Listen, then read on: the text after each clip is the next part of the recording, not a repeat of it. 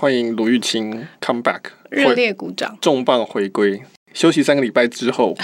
有没有觉得很神清气爽？有。可是其实我这三个礼拜就是听你的录的，觉得听得很过瘾哎，因为我们来宾真的很厉害，提供很多以前没有想过的东西。我们过去三个礼拜，因为正好都有不同产业的特别来宾，包括艾卡拉的 Topper，UCAR 的 Bob，还有 Uber 的顾立凯，对，对所以卢玉清就很开心的休息了三个礼拜，终于。对，我在旁边听得很开心，这样。推荐各位听众可以回去听听看。对，不过今天就是我们的固定搭档，那我们自我介绍一下。大家好，我是科技导的周清华。大家好，我是玉清。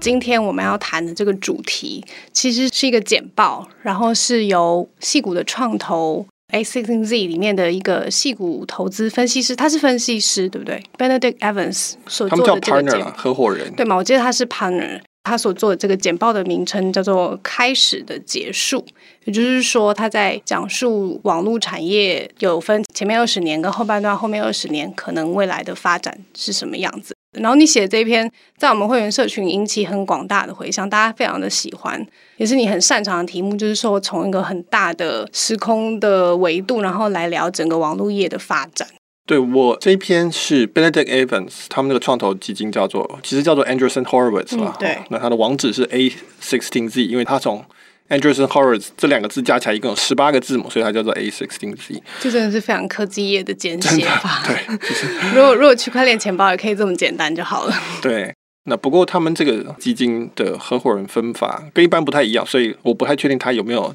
简单来讲，不知道他有没有股份了，还是他只是拿薪水，这不知道。总而言之，他大概每年会做一次这个简报。那今年这个题目，我觉得他做的蛮好的，所以我就把它拿来介绍。我自己其实是蛮忐忑的，因为。整篇主要是讲别人的观点嘛，不是我自己的观点。那我基本上比较不喜欢这样子，我还是希望能够自己有一些补充的东西，或者是提出一些东西出来。我在看的时候，其实有一种也是网络女王的报告的一种感觉。它是每年都会出一次吗？对，网络女王是 Marissa Maker 嘛？那她以前是这个 KPCB 的，也是另外一个创投，她也是固定出一个网络趋势报告。不过她最近跳槽了，她自立门户了，嗯，所以概念上类似啊。哈，那只是他们的可能角度的不一样。那 Benedict Evans 他的这个主题的风格是我觉得蛮有兴趣，就是基本上是在探索说这个趋势它有哪一些大的结构性的改变，然后原因是什么？你如果看很多的投资基金或者创投，他们的分析常常会是从很市场面出发，比如说苹果市占多少，Samsung 市占多少，然后我们可以看到未来三季出货量多少，可以看到说哦，记忆体现在价格怎么样的？我觉得这都蛮无聊的。从我的角度来看啊，你如果是一个比较走短线的股票投资人，当然是。很有道理，你可以看说啊，出货量怎么样，这样工厂什么状况，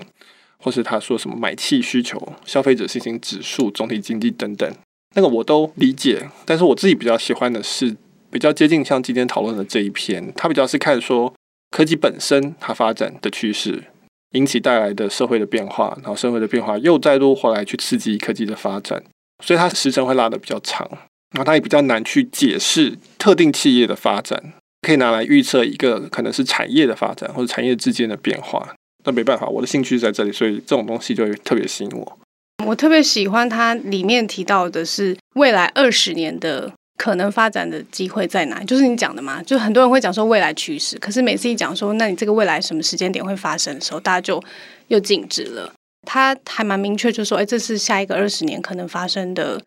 潜力在这里。Anderson Horowitz 他们的重点就是有一个很有名的名言，叫做“软体吞噬世界”嘛。那我觉得他整段简报里面也看得出是这样的感觉，就是资讯软体，然后会逐渐的改变产业的界限，跟你很多篇文章其实也雷同的，你们有相同的看法。然后首先提到我觉得很有趣的例子，就是广告跟行销，也就是说以前在传统的角度来看的时候，广告就是买广告费，行销可能是。电话行销或者是这个邮件行销，这样这其实是两种不同的方式。然后做企业预算的时候是不同的东西的。但是在他看来，网络介入了以后，其实这两件事情对顾客来说是差不多的事情，也就是想要让顾客知道你，然后让顾客想要买你的东西。觉得这个还蛮有趣的。对，那我的文章的主题标题叫做《最低的水果摘完之后》，那这个其实是用台湾的一个作者叫严泽雅。他的一本我也还蛮喜欢的书啊，哈，就是一个很本地角度的一个书。Benedict Evans，他简报的名称叫做 The End of the Beginning，就是说开始的结束。就换句话说，我们已经不是在开始了，我们已经进入中期了，或者就是说我们已经不是在入门了，我们先开始。那所以意思就是说，在过去的二十年，网络大概出来二十年左右，看起来非常的辉煌，产生出很多新的东西，但那基本上只是开始而已。嗯、那我们现在只是差不多走到了开始的结束。这听起来蛮有趣的。这只是开始而已，但我们差不多走到了开始的结束。就是英文里面比较常用的叫做 the beginning of the end，就是结束的开始。就是我们可能讲某个帝国它快要消灭了，可能我们会讲说，比如慈禧太后上朝，这是 the beginning of the end。那他讲说这个是 the end of the beginning，就是开始的结束哈。总之是要进到下一个阶段就对了。对，就是要进入一个下一个阶段。但是你会觉得很有趣，就是说我们现在常常在讲的 Google 啊、Facebook 啊。Amazon 或是苹果这种超级大型的公司，对我们来说，这都是庞然大物，遥不可及，仰望的存在。但事实上，他们只是摘完了最低的这些水果而已，只是在最开始的阶段的成功的人而已。举例来说，就你刚刚讲的广告，就说光是网络广告这件事情，我们就创造了 Google 跟 Facebook 这两个市值都已经是在全世界已经排名在前十名了。那可是网络广告到底占整个市场多少呢？事实上，网络广告只占整个广告市场里面的。到了今年，可能是才刚刚破五十 percent 而已。就是说，广告市场里面，网络广告可能现在是最大的比例，可能还没有到百分之五十。事实上，但是成长，但是它是最大的。对对对，它已经超越电视跟报纸，它是第一名，但是不见得是五十 percent。但这个其实也只是一小部分而已。广告它其实说穿了，就是说我的企业要怎么样去触及到我的消费者嘛，怎么去说服他。那广告只是其中的一种手段，还有包括我可以去办活动，我可以去行销，我可以打电话给你，我可以写信给你等等。那这些其实，在传统上我们叫行销，就 marketing。光是 marketing 这个东西，其实本身加起来跟广告的这个市场就差不多大，所以这是又乘以二的一个市场。这个东西可以再放大看，就说，如果把店租成本也算进去，通路上架费，不管是我要付给家乐福，还是我要付给 FedEx，这个费用其实也都可以算成是说我作为企业要把商品送到你手上所花的钱。这都不是我为了我自己花的钱，也不是你消费者。赚到了什么？而是就是纯粹要把东西送到你手上，就花了这个钱。那这个市场其实是基本上又是一个广告市场，甚至还更大很多。事实上是大概是两倍的广告市场。所以你就发现说，其实广告这东西在这整个环境里面，在企业想把东西交给你，而且让你知道有这个产品卖给你，然后最后交给你，光是这个东西里面，它就只占了一小部分而已。在美国用简报的图案是大概七千亿美金，光是美国这就是七千亿美金，还不要讲整个全球，你就会发现说，Facebook 跟 Google。他们基本上只是成为了这个网络广告里的王者，就已经是现在我们全世界市值前十名的公司。嗯，可是我们还有这么多东西都没碰到。当然，你可以说物流仓储这个亚马逊碰到，那它现在也是前十名的公司。但是你说这整个消费者在花的钱里面，这都只是还是很小的部分而已。但是为什么会他们先做完这个？就是因为这些是最低的水果。刚刚讲广告这种东西，就是就现在看是最低的水果。不过当时能够有人想到说要把这些资讯。集中起来，然后做页面的排名，然后或者是说，哦对对，让你透过朋友看到这个广告，你会对这个东西产生更大的信心，更有兴趣。对对，我们没有说这是容易的，嗯，事实上这不容易，没有一个创业者会觉得他们做的事情是容易的。我们只是说回头看这个东西，相对来讲，它基本上是完全发生在荧幕里面的事情，完全是资讯跟数字的交换。它没有牵涉到任何 Google 排序，嗯，对，或者说你说 Facebook 的这个聚集这些资讯、排序这资讯等等，它本质上相对来讲是轻资产。我们刚刚谈到了，嗯、对，你只要一群工程师写出了程式放上去，大家就可以用了，这个叫做最低的水果。嗯，所以我们其实过去二十年网络的发展，大致上都可以说是大家在摘，分别在摘这些最低的水果，做的大部分都是像这种荧幕内的创新。可能还是会重回去讲一次，就是我觉得最有趣的一点，就是说我们过去看待所谓传统的那种界限，可能都已经不适用了。以他的简报里面的举例来说，他就是从 jobs to be done 这件事情来说。那以刚刚的例子，就是怎么样把商品送到顾客手上，这一整件事情，可能都跟行销、跟广告，甚至物流什么，这全部都是可以算成是一个又一个的市场的。我觉得他这种从顾客的角度，然后来看。你的机会在哪里？这件事情很有趣，包括后面他举到的一些例子，我觉得好像似乎都可以从这个角度来延伸，而不是从我开一间企业，我开一个物流公司，我应该要具备什么什么能力或者什么，完全有一种反过来的感觉。对，那 jobs to be done 是用途理论啊。这边提到就是说，我们传统上，比如说传统的这种消费性公司，他会觉得说我把商品放到家乐福，然后付给家乐福上架费，这个叫行销费。然后，但是我如果丢 Facebook 广告，或是我丢 Instagram 广告，这叫广告费。但事实上，你会发现说，网络也是一个传递资讯的地方，让消费者看到你的地方。所以，在这个角度上面来讲，它其实跟商家是一样的事情，没有任何差别。只是因为 Instagram 看起来像一个画面，所以很像广告。所以它其实也可以是一个店。亚马逊它也有上架费，那你要叫它广告费，还是你要叫它行销费用？因为网络的关系，让我们重新理解了说，诶，其实这些东西。我们不应该是说网络上那个叫广告，或是叫媒体，或是叫做视觉，而家乐福这种叫做上架。事实上，它们的功能在某个程度上是一样的。那所以，我们其实就应该要去重新思考，说到底要怎么样去花这个钱。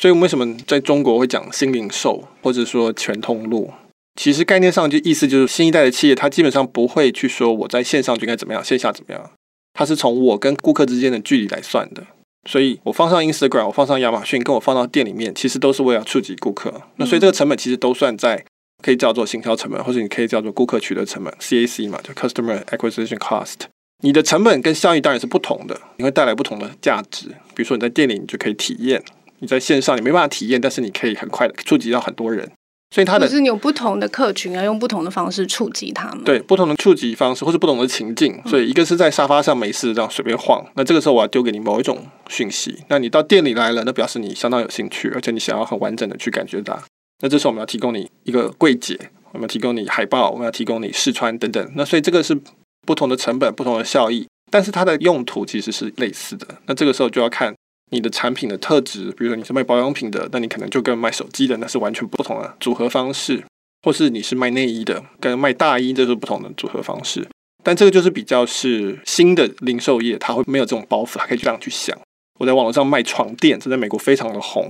但在台湾的卖床垫的公司很难想象这个事情，因为他们是重新来的哈，就重新想说我要在哪里丢什么东西。这个是岔题啊，但是就是说，为什么你可以从这个趋势里面去反推说，那我现在有什么旧的观念应该要把它丢掉，然后去重新想，会比较有竞争力的。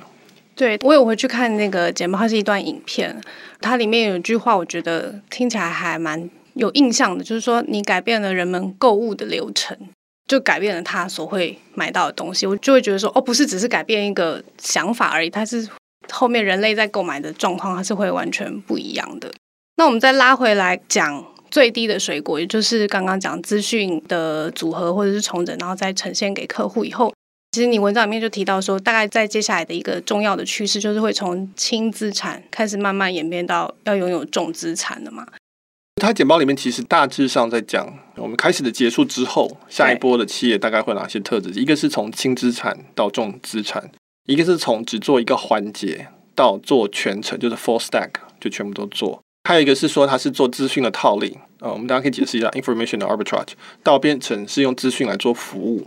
其实这几点我在文章里面过去都分别提过。看到这一段，我就决定好，我今天要来写这一篇，因为就是觉得深得我心这样子。就印证跟你的不谋而合。对，那就是稍微分开来讲一下。比如说我们刚刚讲的，过去的最低的水果就是轻资产嘛，都在荧幕里，就像 Facebook、Google 这种。我们可以举个例子好了，比如说在美国有一家新创叫做 Zillow。做房地产的，它就像台湾的永庆房屋网一样，基本上就是把房子丢到那个地图上面，然后他用一些大数据来给你个估价，说这个房子在这里因此它来值多少钱。那这样对很多人来讲，说这是一个全新的体验。我现在可以在地图上面看房子，这样子哈。那美国有很多独栋嘛，所以就非常方便。其实概念上跟台湾的，比如说永庆房屋网或者五九一租屋网是一样的，就是它就会列说这边大概合理区间价格是多少。那这个是一个很标准的轻资产。只要一些工程师，然后把地图抓过来，把资讯拉进来去调整就好了。那他是做资讯套利，因为他的资讯的排列组合方式比较友善，比较适合我们人去看房子的一个状态，所以他就会打败传统的那种房屋的列表。以前可能美国都是那种也是一样啊，就是房仲公司它会一排排列，然后上面就会很多个标签，是多大几平。那其实那很难读，反而是地图上比较好读。这个叫资讯套利，然后它轻资产，然后他就只做这件事情，就是当你过来看。看了之后，你如果想去看谁的房子，他就把你导流到某一个房仲去，或者他导流到某一家房地产公司，所以这个就是叫做赚广告费嘛。它非常的轻，然后非常的单纯，我就做这个事情，我就聚集这些顾客，然后把它卖给中介。那这个就是我们过去二十年大部分的企业在做的事情。Google 你也可以说他做类似的事情，Facebook 在做类似的事情。其实这个就是很标准的最低的水果的摘法，eBay 啊，或者是什么 Yelp 这种餐厅评鉴啊，都是类似的概念。下一代企业的话，举的例子，这是我自己举的例子，就是 Open Door。那我也写过这个新创 Open Door 的做法，就是说他用大数据去看，他基本上就是让卖家可以很容易的卖房子。他就说，你只要告诉我你想要卖房子，比如说你跟我讲你的地址，跟我讲他大致的屋况，填个问卷，那我就可以在可能一天之内就给你一个估价，你同不同意？那你如果同意的话呢，我就会派人真的去检查你，然后给你一些修理的清单。你只要把这些东西清理关都完成了，我就出那个价钱给你们。当然，我的价钱是比你去直接跟买家谈。它大概差好像两 percent 吧，基本上两 percent 就是他抓的利润了。嗯，可是对着屋主来讲，这是非常棒的事情，因为他急着要买下一个房子嘛，他这个房子不卖掉，他就没有钱买下一个房子。然后呢，你传统上要跟人家卖房子是一个非常痛苦的事情啊，整天要跟人给房仲来看房子啊，回答问题、讨价还价，最后又破局重来一次等等，这是一个耗时间、耗力气的事情。那现在变成是说，我基本上只要填问卷，寄几张照片。然后就可以有一个很肯定的答案，做完之后就可以得到这个钱，就算它差一点，但是那个时间的速度跟那种不确定性减少，对他来讲都非常有价值。Open Door 他赚什么？他就是赚差价嘛。他认为他估计这个价值会很准，他很快的用比较低的价钱买下来，那他就可以稍微翻修或是怎么样，他就可以卖掉。其实他在卖的部分的时候也是一样，你如果想要来看房子，我直接给你个 code，你直接用那个智慧锁就进去看，那还有装监视器嘛。所以他也不用带你去看，你就自己去看就对了。然后他会给你一个很明确的价格，然后你满意的话就买。这个东西是非常重资产的，他基本上要花钱去买房子。他是一来一往都是要用他的真金白银。对对对对，所以这是非常重资产。这就是一个投资客，我们台湾就是讲投资客嘛，哈，那是大型的资讯平台投资客，非常重资产。但是它解决很重要的问题，它不只是导流而已，它是解决掉卖家一个很痛苦的问题，就是我不想要经历这一段过程，而且我还要急着去买我下一个房子。它给买家也很好的价值，我可以自己去看，我不用旁边有房仲在那边一直在那边推销我，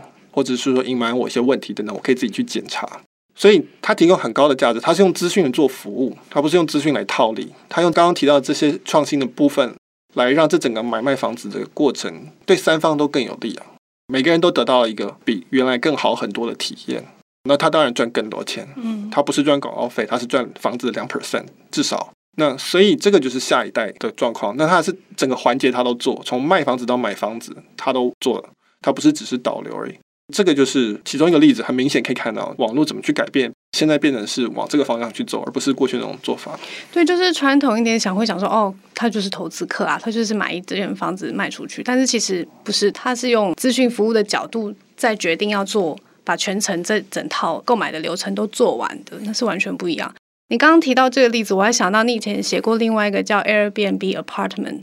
就是因为 Airbnb 常常被大家诟病，作为 Airbnb 房东的邻居很生气。Airbnb 的地方就是说，你让这些客人来来去去，那这是我家哎，那我怎么把我家变成像旅馆一样，会有很多其他衍生性的问题。所以 Airbnb 他那个时候我记得是说，他们有一个自己的计划，要盖一栋自己的公寓，也就是说，他还是用 Airbnb 的服务模式，但是这整个。这个房地产都是由他自己来的，那一样，这也是轻资产到重资产，然后也是把这全程的部分都做完了。所以其实慢慢的可以看到，这些网络企业的确是往这个方向前进的。对，Airbnb 它是跟房地产公司合作，嗯，你盖这个房子，但是符合我这几项规范，让我可以很好租。然后所有买这个新房子、新成屋的人，他基本上都知道隔壁邻居基本上是可以放在 Airbnb 上卖的，我们当初都同意了，所以大家也不会去吵这个事情说。邻居怎么一直换这种事情？然后他当然也会有些设计，比如说可能隔音会更好啊，独立的出入口等等这些问题。我们之前可能会无法想象这种生活，可是对他来讲，他最大的好处就是他不用的时候他就可以拿去租啊，所以他的成本低很多，或者他甚至可以赚钱。嗯、这是一个不同形态，但是他是很重资产的，就是 Airbnb 当然要投钱嘛，他才会愿意做。这是可以说是从轻资产往重资产走的其中一个例子。其实 Uber 也在做类似的事情，就是说做自己的车队啊，嗯、或者什么的。要扩张你的护城河，就是要往重资产走。以消费者来说，我们的生活也感觉起来改变蛮大。就以前讲买房子这东西，好像是一个就是一生大概也不会出现太多次的事情。可是，一旦有 Open Door 这样的服务出现以后，就有人帮我都把这些事情都做好了嘛。那如果我是精明一点的人的话，或许我就可以利用这个东西，然后就可以换很多次的房子了。对我们生活来说，就是会改变蛮大。就房子以前是很对人类来说是很重资产的东西，但或许就像现在车子也是很多人都提到说，哎，其实不一定要拥有一台车，我只要能够保从 A 地送到 B 地就好，也是一样，就是因为有 Uber 的出现，所以这种对人类来说拥有资产的这个概念，感觉起来也是会慢慢的被打破的。对，这是一个很好的一点，就是说，本质上，如果公司是重资产，这就代表他把资产的压力移到公司身上，那他把它变成一个服务给人，那这时候人就变得不需要自己去买，不管是买房子、买车子，或者买什么机车等等等等。我们人变轻资产，公司变重资产，它变成一个服务，流动性提高，各方面的流动性，不管是资金啊，不管是房子啊、车子，那这个是一个长期的趋势，是这样子。我们真正的拥有的东西可能会更少，或者我们可能我们的拥有不是真的拥有。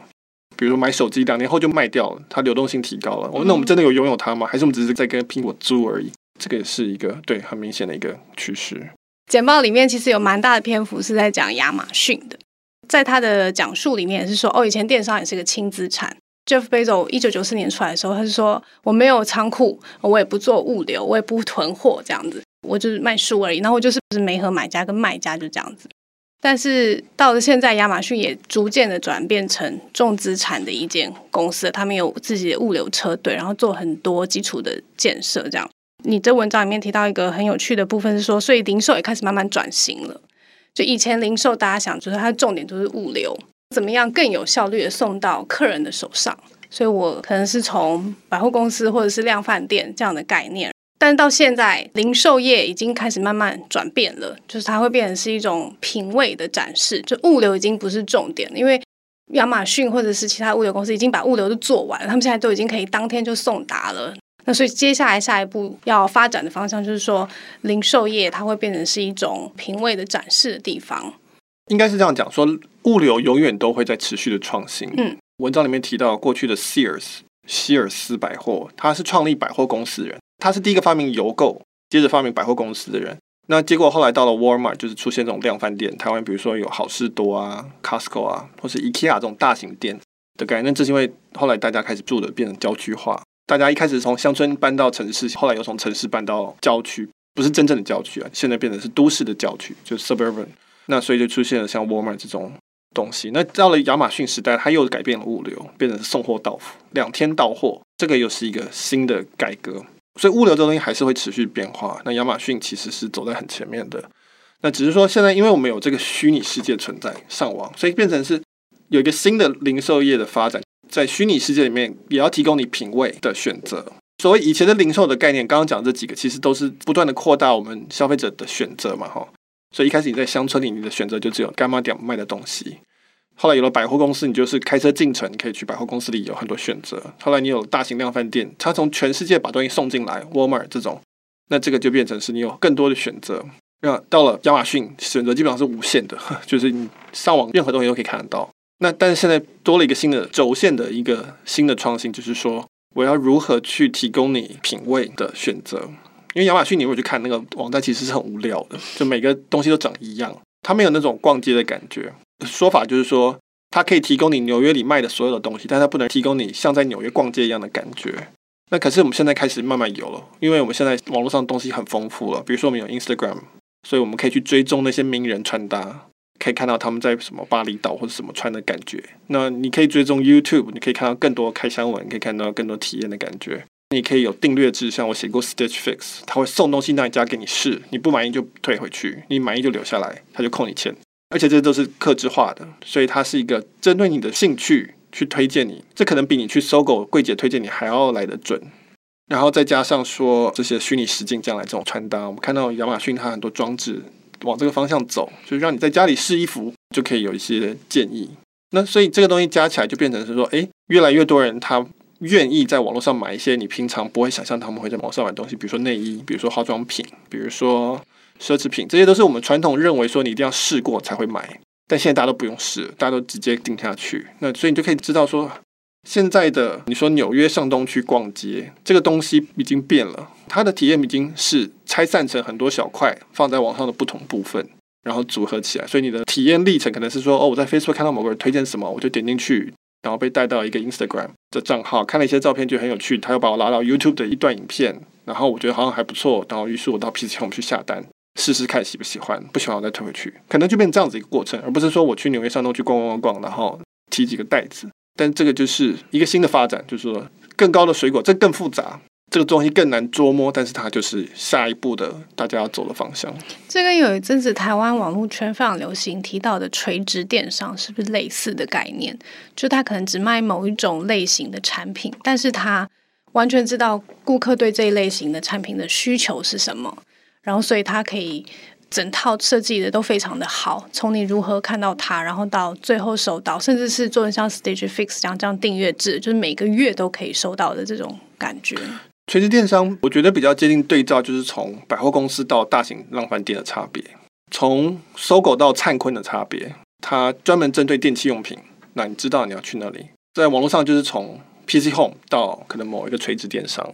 这发展是很直觉的啊，因为有些人就是想要买这个东西，那这里它特别专精。那更有趣的垂直电商会是跟其他的服务结合的，不只是卖你东西，比如说卖你生鲜食品。把你跟什么厨艺教室啊，或者什么教你怎么这样健康的做菜给小朋友吃啊，这些各式各样类似的需求东西串联在一起的，这个是更有趣的垂直电商的发展。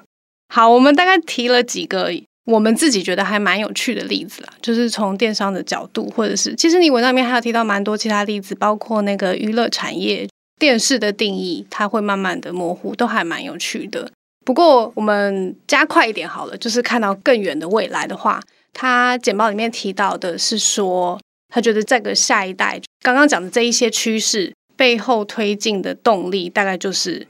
两个技术，一个是机器学习，然后另外一个是区块链。那这完全跟你不谋而合啊！你最常用白话说明的两种技术就是机器学习跟区块链嘛。我们有很多讨论的文章。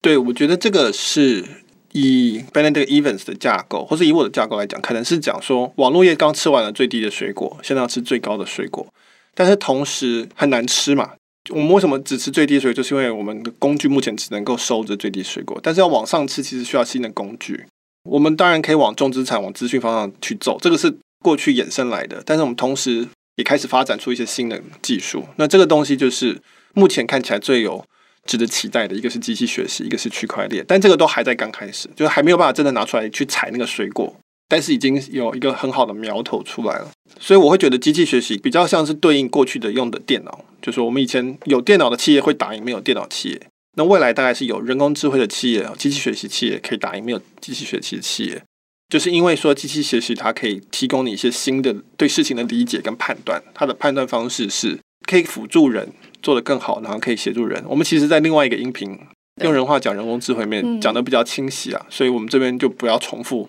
解释这到底是什么。我们会在节目介绍里面附上这一集的音频，大家有兴趣可以回去听听看。对，我就只举一个例子好，那就是 Benedict Evans 在他的简报里也举例子，他就说，你今天给一个人工智慧啊，我们讲机器学习，看一张椅子的照片，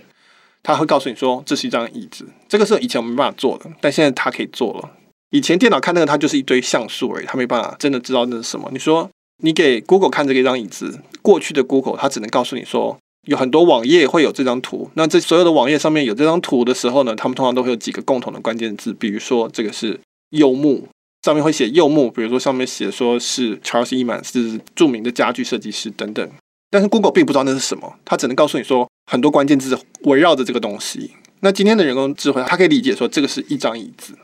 它可以做这个判断，它还可以告诉你说这个叫做北欧现代古典风格，或是这个叫新古典主义，或是这个叫做民族风等等。他可以开始做这种品味的判断。他也是用去辨识这些特征的方式来做，但是他可以去归因到这一个物件上面，说这个东西叫做北欧现代古典风格。接下来，他可以在这个例子里面就说，那我就不要再提供你迪士尼游轮的广告了。如果你喜欢这种椅子，你大概不会想要再看到迪士尼游轮的广告。那这个也是一种推论。就是说，他大概知道说这样子的人不会需要这样子的东西。那这个其实都是我们过去没有办法做到的事情。过去都是用非常间接的方式，而且非常呃粗浅的方式去决定说我要推给你什么广告。从你过去的浏览记录，我大概可以判定你你想要什么。但是我我们都看过 Facebook 广告，我们都知道有些广告是很离谱的，匪夷所思的时候看到会很。对对对，就是说我当我买完了一个马桶，他会给我更多马桶广告，但是事实上我只需要买一个马桶。这个机器学习，它在这方面是更像人类的判断，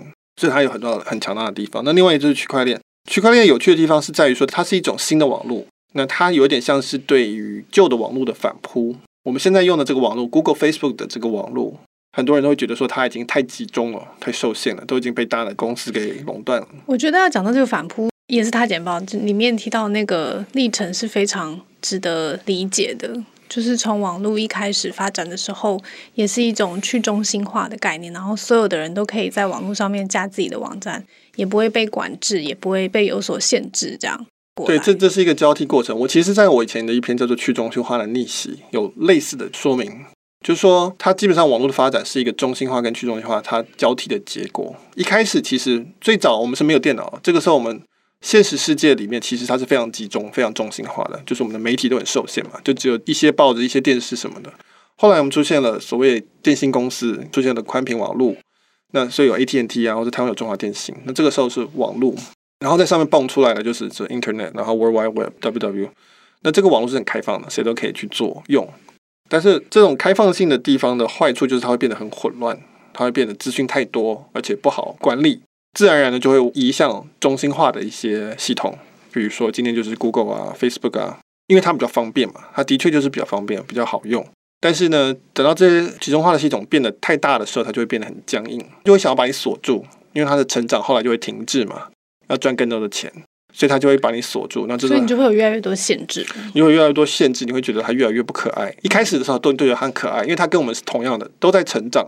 它在高速成长，他们不会去管你怎么样，因为它其实还是赚到很多钱。可是等到成长停滞，它现在大家钱不好赚的时候，它就要开始锁你。这时候你就会觉得很不舒服。那因此呢，就会开始有一群人要来做一些开放的去中心化的东西。然后呢，大家也会想要去找一些新的替代方案。那所以在现在的话，我们就看到就是像区块链，基本上现在谁都可以做区块链的东西，没有人管你，根本看不到他在做什么。当然，他这个时候也是非常的混乱了。同时，他就非常混乱，非常多的诈骗嘛。嗯、绝大部分的案子基本上都是 fail 的，嗯，或者说他做不起来，因为大家都在尝试，都在冒险，很多也在欺骗，很有趣。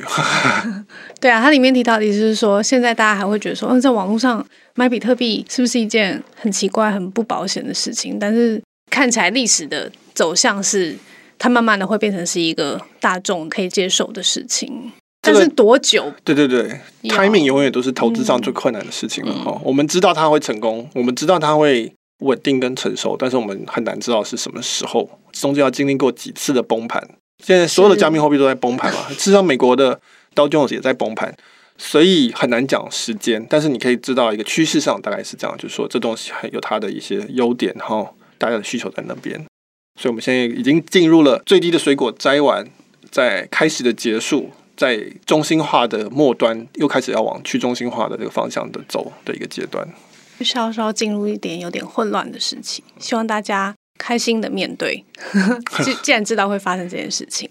好，那我们今天就差不多到这边。如果大家喜欢科技岛读音频的话，请大家多多帮我们在不管是在苹果的 Podcast App 里面，或是在你使用的这个音频的 App 里面帮我们评分，或是给我们星星，对我们来说都是很大的鼓励。那谢谢大家，谢谢，拜拜。